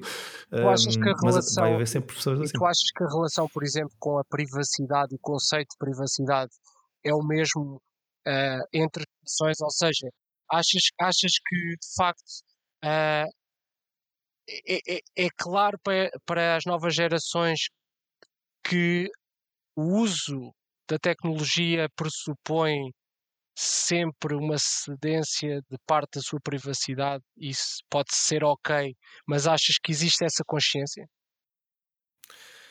Eu acho que a privacidade é um tema eh, complicado eh, para todas as gerações e vivemos isso de formas diferentes, ok? Eu acho que ehm, nós, nós, nós, por exemplo, somos, somos a geração eh, pós-revolução aqui em Portugal eh, e há muitas gerações assim. Felizmente, eh, o mundo tem estabilizado do ponto de vista político em grande parte dele, apesar de ainda haver guerras em- em- numa parte ainda substancial do mundo, mas o que nós consideramos hoje o nosso, o nosso meio, não é? as Américas, a Europa como um todo, estabilizou geopoliticamente há, há muito tempo. Porque nós não vivemos essa parte de privação eh, de eh, opinião, liberdade de, de- de expressão e tudo mais. Por isso, esse era o conceito de perda de privacidade maior que nós tínhamos eh, e que nós não tivemos e os nossos pais tiveram. E eles estão mais preocupados, se calhar, nesse grau. Nós vivemos um intermédio calmo. Hum, depois veio o terrorismo, e eu acho que isso. eh, Pronto, mais uma vez, é, uma- é um, é um tipo de guerra, não, não, não mudou as fronteiras geopolíticas, mas mudou o- o- o- vamos dizer, eh, o equilíbrio entre a privacidade e a segurança, ok? Que são duas coisas completamente diferentes. E, e, nó- e- nós fomos a geração que abdicou e, e- e disse: eu quero, eu quero ser seguro, porque eu quero a segurança que sempre tive até agora, e abdico da minha privacidade. E com isso. Pronto, não é é aquela expressão, não é? Quer dizer, quando se dá um dedo, de vez em quando vai o braço todo, não é? Nós depois com isso também dissemos, ah, eu quero também coisas gratuitas, porque eh, pronto, também somos uma geração que, que não tem, eh, tem, que fazer aqui algumas escolhas e, e- e a economia de escala é muito fascinante para nós. Então pronto, eu quero coisas gratuitas, eu não me importo nada que vejam o meu e-mail desde que não pague e-mail. Eu não quero pagar e-mail. Eu não quero, eu, eu não me importo nada que, que, que ta- metam-me cookies no, no, meu, no meu computador e no meu browser, desde que eh, eu aceda a estas coisas todas gratuitamente. Eu gosto de uma rede social, mas não quero pagar para, para, para ter acesso. Não quero pagar, não estou disposto a pagar. Mas estamos a pagar sempre. E, mas nós aceitamos isso, aceitamos que pagamos com, com os Mas a dados. questão é se, se, essa aceitação é consciente ou não é consciente. Porque em certa Ah, medida, em assim. certa medida, se calhar é um tema, é tipo o elefante da A sala, nossa é. que é não queremos, A nossa é. não queremos A nossa é porque nós não tínhamos isso. certo, certo. Nós, nós, nós não tínhamos nada. A próxima geração viveu nesse mundo onde nós, nós é que aceitamos por eles, ok? Nós é que assinamos o, uh, a EULA a dizer I accept, vende a minha alma a não sei o que e não sei o que mais.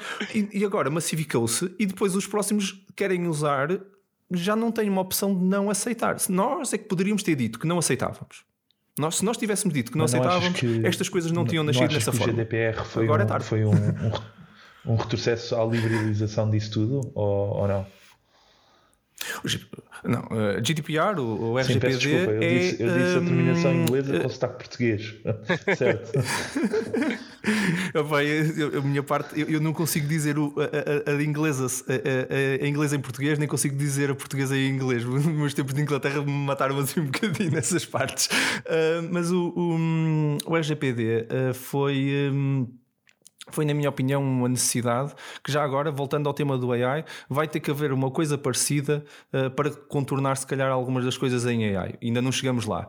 Um, eu acho que a regulação, e, pronto, e, isto é uma consequência mundial, hum, a inovação uh, tem que existir fora da regulação. Num, e depois uh, a regulação vem atrás e vem um bocado fechar a porta de algumas das coisas, dos abusos que depois Primeiro são, são, são, são cometidos. depois tenta-se regulamentar para eles não estarem a voar em aeroportos, certo? Faz sentido.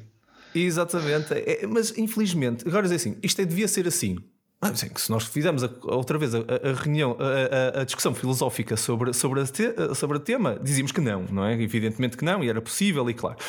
A realidade é que hum, nós, quando pensamos, e se vocês fizerem alguma sessão de brainstorming algum dia, uh, vocês vão, uh, que nos estão a ouvir, vocês de certeza fizeram, mas quem nos está a ouvir pode, se algum dia fizermos puro brainstorming session, a brainstorming session não pode ter nada que limite. E os porcos voam, e, e, e, e o mundo é, é, é, é, tipo Marte, é possível chegar lá, esqueçam Marte, a gente vai para outra galáxia, tudo é possível. E depois, a seguir, é que vem o filtro da realidade do que é que há dinheiro para fazer e essas coisas todas aparecem depois. O budget é infinito, as pessoas são infinitas, o tempo é infinito, tudo é infinito quando estamos a fazer brainstorming. Portanto, a inovação tem que viver um bocado neste, neste prisma. Um, agora, a regulação depois também tem que ser suficientemente rápida para limitar e, e conseguir apanhar uh, antes que as coisas corram muito mal. Eu acho que um, nunca correu, os dados nunca correram muito mal até uh, o que aconteceu uh, no, no, caso do, do, Cambridge Analytica e aquilo explodiu. Um, e, e, foi, e, e, acho que aí, aí, todos nós temos que ter, meter a consciência que foi, foi grave, não é? Foi, foi efetivamente grave o que estava ali a acontecer. Uh, e, portanto, consequência, uh, já agora, do RGPD, uh, foi só na Europa. Isto é, ainda é o início.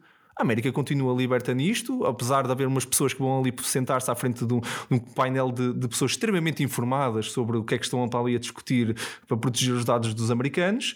Uh, isso tem-se conversas completamente absurdas, porque não existe ninguém efetivamente ainda a regular uh, isso. Nós, na Europa, na minha opinião, somos pioneiros. Isso não foi um retrocedo, foi um avanço necessário e que vai acontecer em todas as áreas de inovação.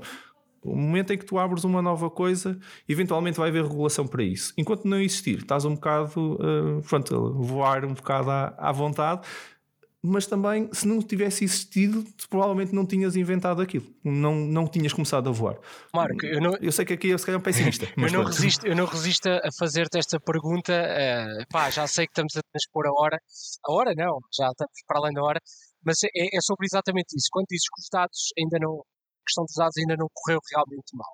Isto toca num ponto que no nosso especial de Natal uh, eu falei, que é uh, este conceito de nós assumirmos que nós criamos um conjunto de algoritmos, modelos e que de alguma forma temos controle uh, mais hands-on ou mais hands-off sobre eles, mas que de facto eles depois vão largamos os modelos no mundo e eles vão influenciar pessoas uh, no seu dia a dia. A, a, questão é, é, se de facto estes algoritmos não estarão eles próprios a treinar-nos enquanto humanos para cumprir os seus próprios propósitos. E, e, e portanto, uh, uh, ou seja, o, humano cria o algoritmo e o algoritmo treina os humanos para atingir obje o objetivo para que foi criado, seja aumentar page views, seja aumentar a conversão de anúncios, seja o que for. Uh, Sentes que isto é uma realidade? Ou seja, sentes que estamos realmente. As decisões que tomamos no dia a dia são tomadas por nós ou são tomadas por sermos treinados para ter aquele outcome por um conjunto de algoritmos que, a que somos expostos diariamente, vezes e vezes sem conta?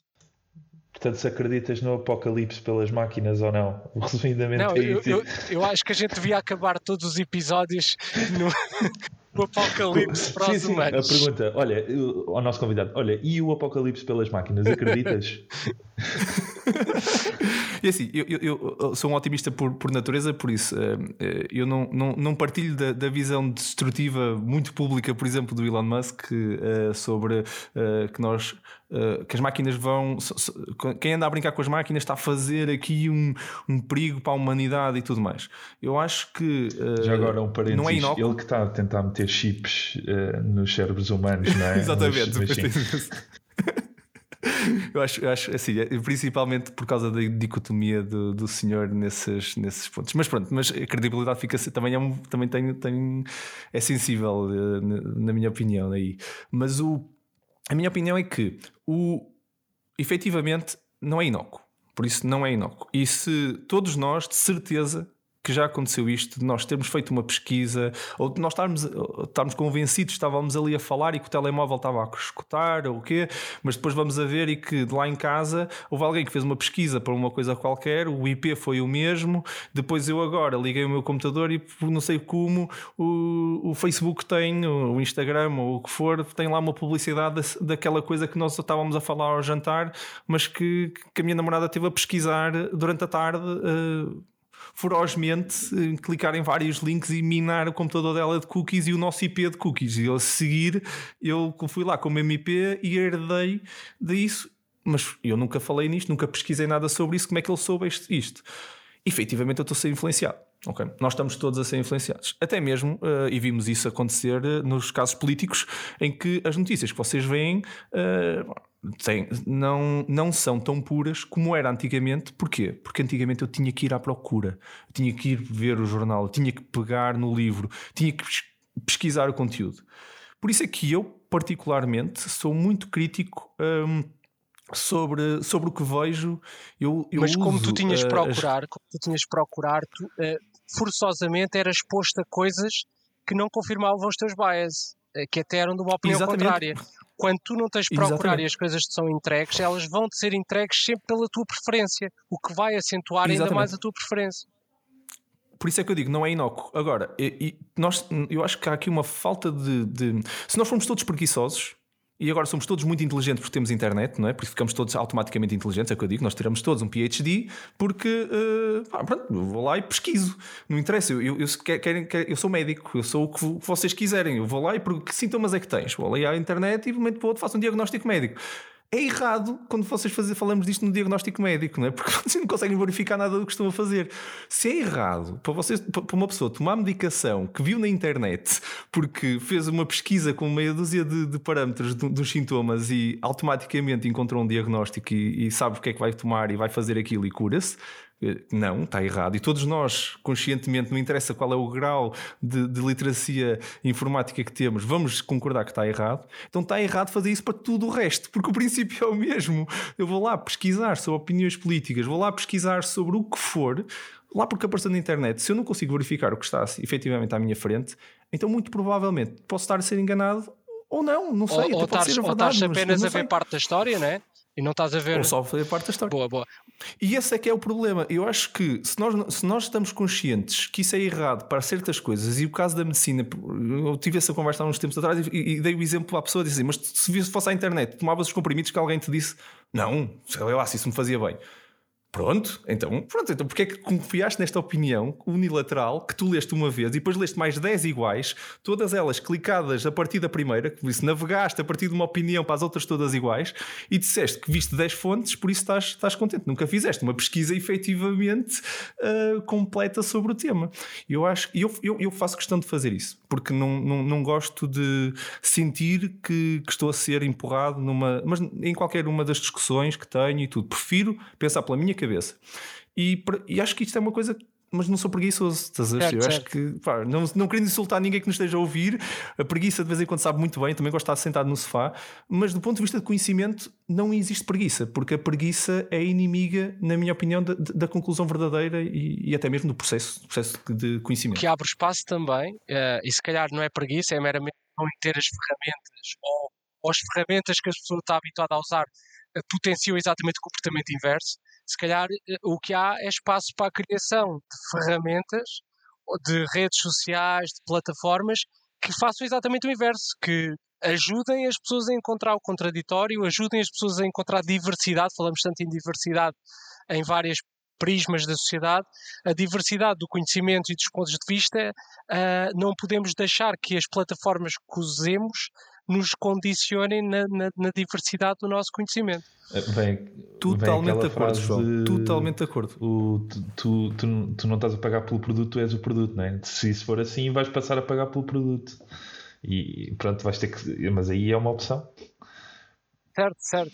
É, é, uma opção. Mas foi uma opção que nós não tomamos na altura e que agora, se calhar, estamos a, estamos a, a chegar à conclusão que isto perdeu-se um bocado, o, o desvirtuou-se, não é? No fundo, a, a, primitiva base que era vamos nos juntar todos e a partir de agora já estamos, vamos nos juntar todos, mas só estes que falam uns com os outros e que dão dinheiro Exato. e que valem a pena. Desvirtuou-se um bocadinho, não é? Portanto, fechamos este Automation Talks uh, com, a, com a convicção que o problema foi da minha geração.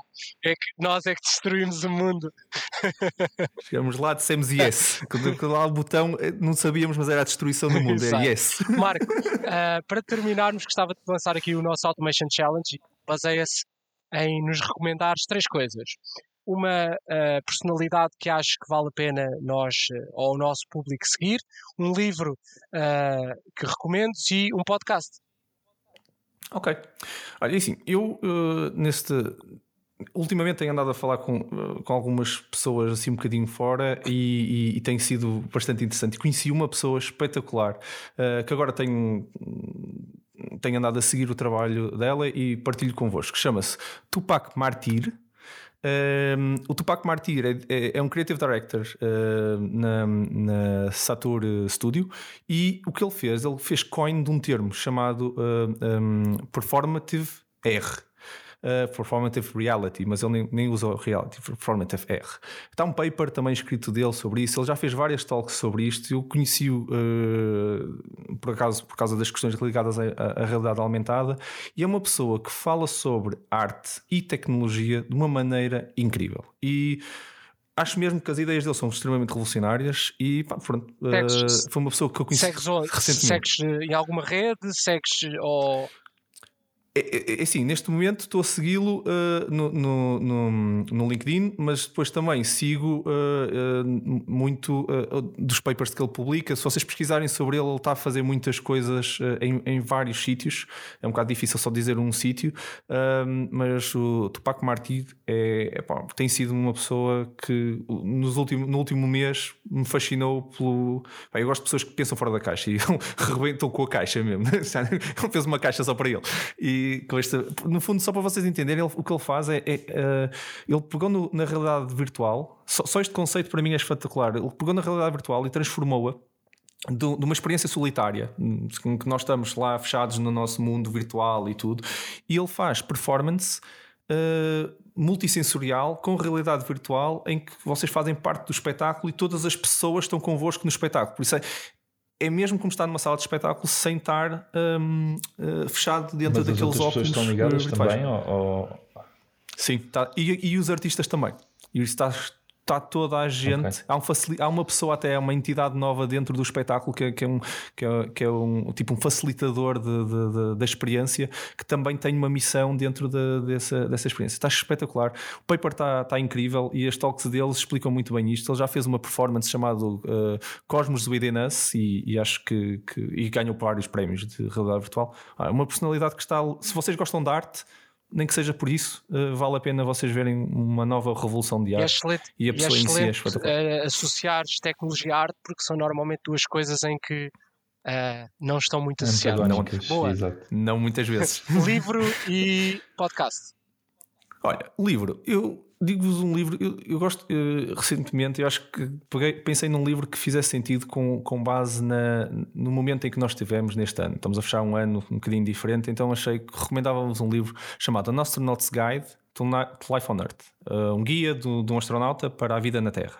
É escrito pelo, pelo Colonel uh, Chris Hadfield, é uma pessoa incrível. Eu tive a sorte de, de, de, o ver e interagir um bocadinho com ele em, hum, em Londres, ele num book signing deste, deste livro. Já o li duas vezes. Recentemente voltei, voltei a pegar no livro. Estou, estou, por acaso estou, a lê-lo entre, entre outro livro.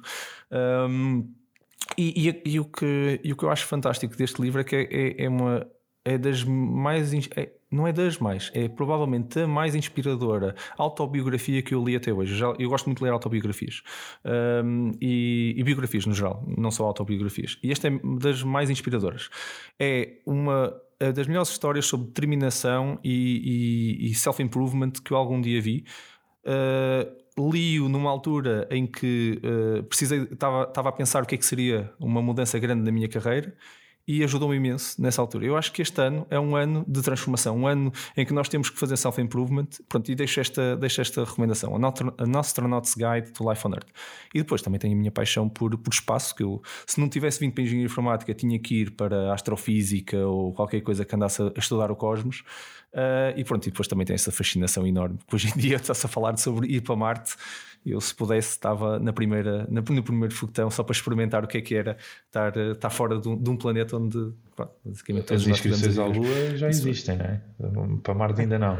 Sim, sim, são um bocado caras, são um bocado caras, mas sim, acho que ainda não está acessível. Podcast, massificar podcast, isso. Marco. Podcast, podcast. Um, é assim, uh, há um podcast que eu tenho ouvido muito uh, e recomendo-vos esse, que, que é, começou como um podcast da AI, chama-se, é de, de, uma pessoa chamada uh, Lex Friedman. O Lex Friedman é, é um researcher no MIT uh, e o podcast dele começou como um podcast da AI. Se quiserem ir para trás, podem ir ver lá muita coisa sobre AI, está lá Elon Musk e tudo, mas mais recentemente é um podcast sobre tudo o que é de ciência e filosofia e discute-se temas incríveis. Ele tem sempre convidados.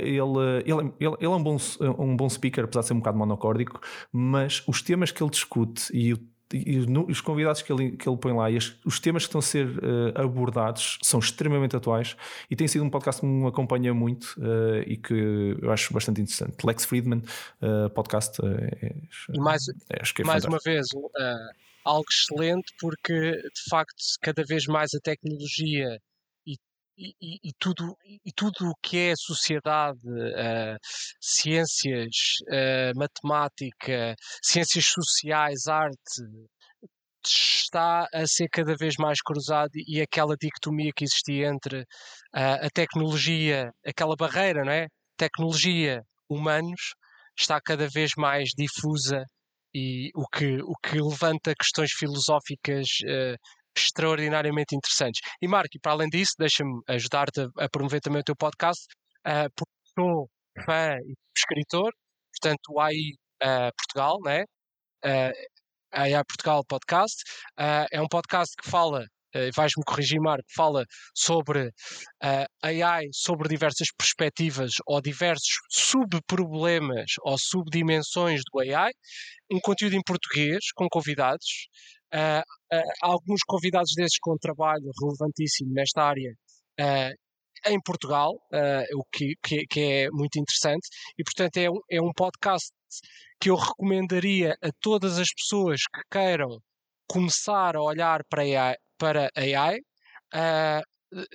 e, e, e, que queiram ser expostas a projetos, a tendências, a, temáticas, a métodos, uh, encontrarão um acervo de informação interessante e é algo que está ainda em construção e em expansão. É um formato, dar... é um formato técnico ou, ou é mais high level para ou seja, acaba por ser um. Um, um bocadinho okay. dos dois. A vantagem, a vantagem que eu tenho, só para complementar, e muito obrigado, João, pela, pela fantástica introdução, é spot on uh, o, que nós, o que nós queremos e o nosso público é, é, é, um bocado diverso, tanto pessoas que já estejam no mundo do AI como pessoas que estão a entrar. Tentamos cobrir um bocadinho dos dois e, acima de tudo, tentar ter uma perspectiva de três pontos de vista completamente diferentes. Pessoas que estão na academia, uh, eu, eu, faço, eu sou co-host com, com mais duas pessoas, o, o, o Rui Quintino e, e o Vitor Santos o Rui uh, numa área mais de research uh, enterprise, uh, mais numa área de consultoria e implementação em clientes. Eu numa área também disso, mas dentro da Microsoft com algum produto e algumas aulas. E o, o Vitor Santos, que é professor desta de, de, inteligência artificial e machine learning já há muitos, muitos anos. E o, o, o João conhece bem o Vitor, porque conhecemos o Vitor também ao mesmo tempo, quando ele na altura ainda estava na Microsoft. Um, e, e, no fundo é, é, é isso. É, é, um podcast com três pontos de vista muito, muito, muito diferentes um, e a falar de uma forma descontraída. Olha, parecido com esta conversa que nós tivemos aqui uh, Talvez sobre para a próxima um, um crossover Automation Talk AI Portugal. Com gosto. É, é super. Uh, finalizava agradecendo ao Marco esta conversa longa já. Uh, Uh, não ao alcance, depois uh, lançaremos o resumo por partes, mas sem dúvida interessantíssima. Tocámos em vários pontos uh, que eu acho que são, são, são, são muito interessantes e com muito sumo e muito relacionados também com os episódios anteriores. Portanto, lançava o desafio aos ouvintes para Uh, para quem só agora se juntou, fazer aqui um, uma viagem ao passado e ouvir os, os nossos já oito episódios, porque valem a pena, uh, até porque não, existem, sem, sem, dúvida, cada vez mais oportunidades de ouvir podcasts uh, à medida que desconfinamos, ou no caminho para a vacina, ou, ou no caminho para o supermercado. Uh, subscrevam este canal e ajudem-nos, ajudem-nos essencialmente publicitando este podcast, usando as vossas redes uh, recomendando a um amigo uh, no WhatsApp, por exemplo. Uh, são tudo formas muito simples que vocês têm de nos apoiar e de trazer mais pessoas para esta discussão e expor mais pessoas a estes conteúdos, que é de facto para isso que cá estamos, é para fazer, no fundo, sistematizar um conjunto de pontos de vista e levá-los ao maior número de pessoas possíveis. Subscrevam, partilhem e continuem a acompanhar semana após semana sempre semanalmente às segundas-feiras de madrugada sai o episódio e portanto continuem connosco. Muito obrigado e até o próximo episódio. Thank you for listening to Automation Talks, brought to you by Doc Digitizer. We're so glad you've joined us. More episodes are available at Spotify, Apple, and Google Podcasts, so don't forget to share, review, and subscribe so you never miss an episode. Change is coming. Your industries are shifting. Join us on the next episode and follow our conversations about the future of the human species in an era of machines, automation, and AI.